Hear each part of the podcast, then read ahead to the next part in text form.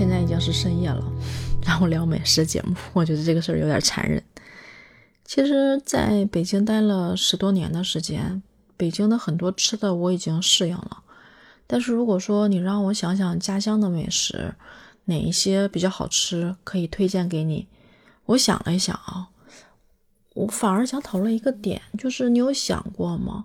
家乡的美食是真的好吃，还是因为吃那样东西的时候给你注入了一些让你高兴的事情，或者让你难忘的事情？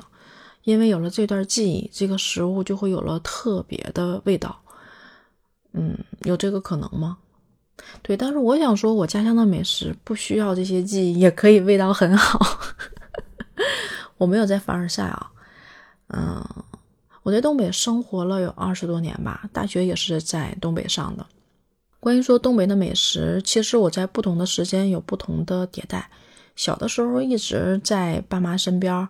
然后上学一日三餐都是在家吃，那个时候我妈做的饭我觉得特别的好吃，因为也吃过一些其他家的饭，但我还过回过头来觉得我妈做的饭好吃，所以我觉得我妈做饭应该是真的好吃。人说你这就是有夸的嫌疑啊，但是你有没有经历过那样一种情况？你小时候去别人家吃东西？好像就是因为偶尔的一顿吃别人家的东西，那个口味特别，你就会觉得人家的饭好吃。然后呢，爸妈可能一般都会说你不许在别人家吃啊，因为东北小时候各家都很穷，每一家能吃的东西都不多，然后也不想给别人添麻烦，所以就告诉自己的孩子一般不让在外面吃。但是很多很多人，其实包括我也是，我现在回想起来，别人家的饭。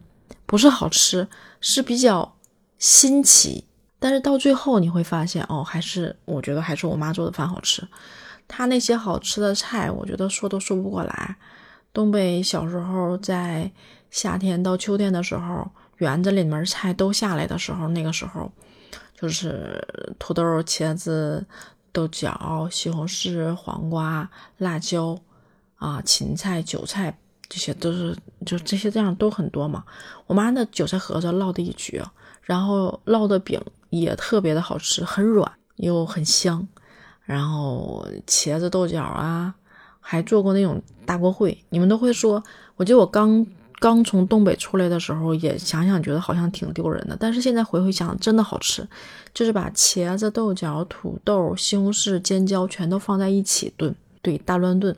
现在大乱炖已经出名了，就很好吃，已经出名了。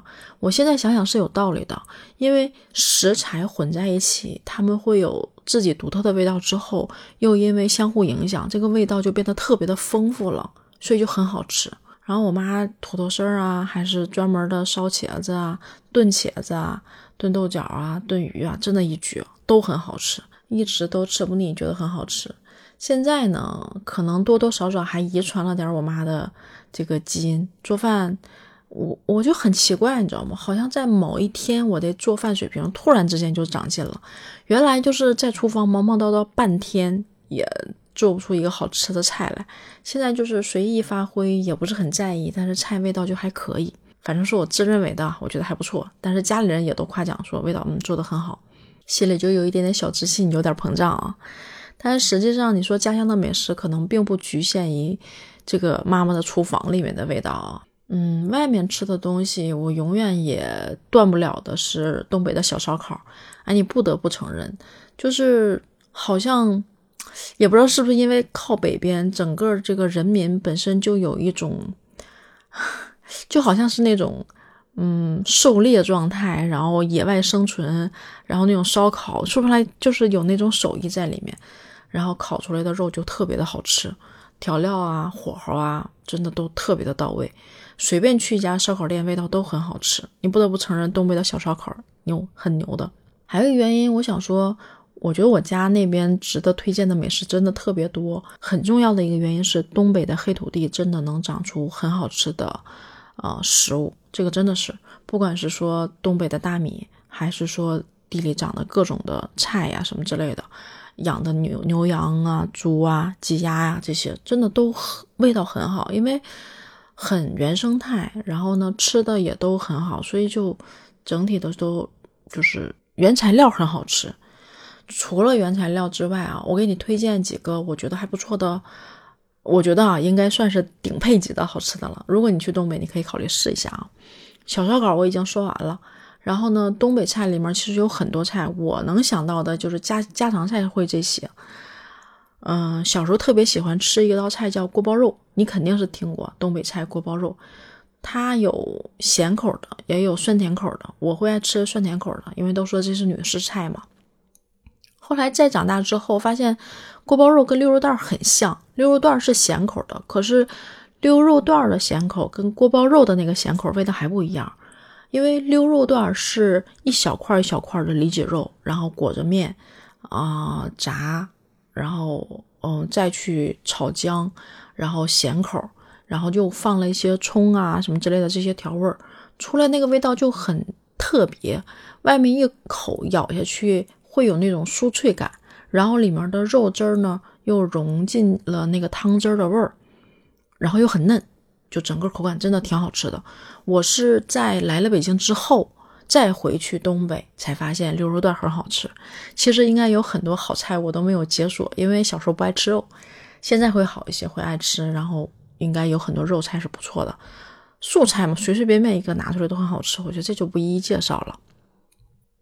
还有一个就是，可能很多人没听过啊，我也不知道是不是从哪儿传过来，还是东北人自己独创的。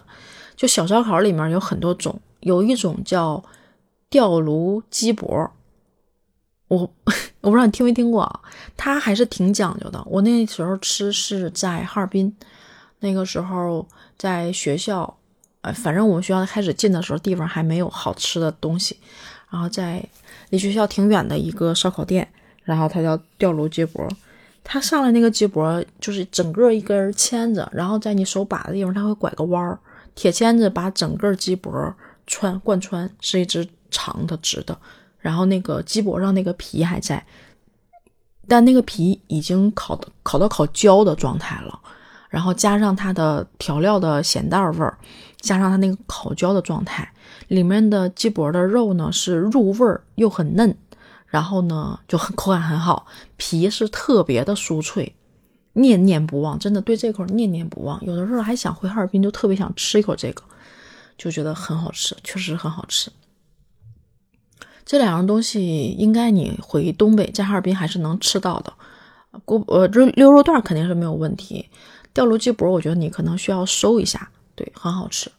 但是这也好多年没回哈尔滨好好吃了，有可能有一些新的发明是我不知道的。因为东北人还我真的是觉得挺会吃的，但是可能也因为口味比较重吧，所以每样就觉得都很馋。但实际上可能就是重有一个加持在里面。嗯，这个东西仁者见仁，智者见智嘛。我东北出来的，那我肯定会感觉口感很好。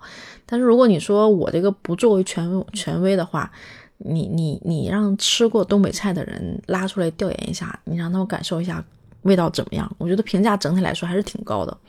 你可以试一试这两道菜，其实还有很多啊，对，还有一些不错的小吃，但我今天就不在这里面细说了，找个机会好好聊一期。好了，小鹿就说到这儿吧，拜拜。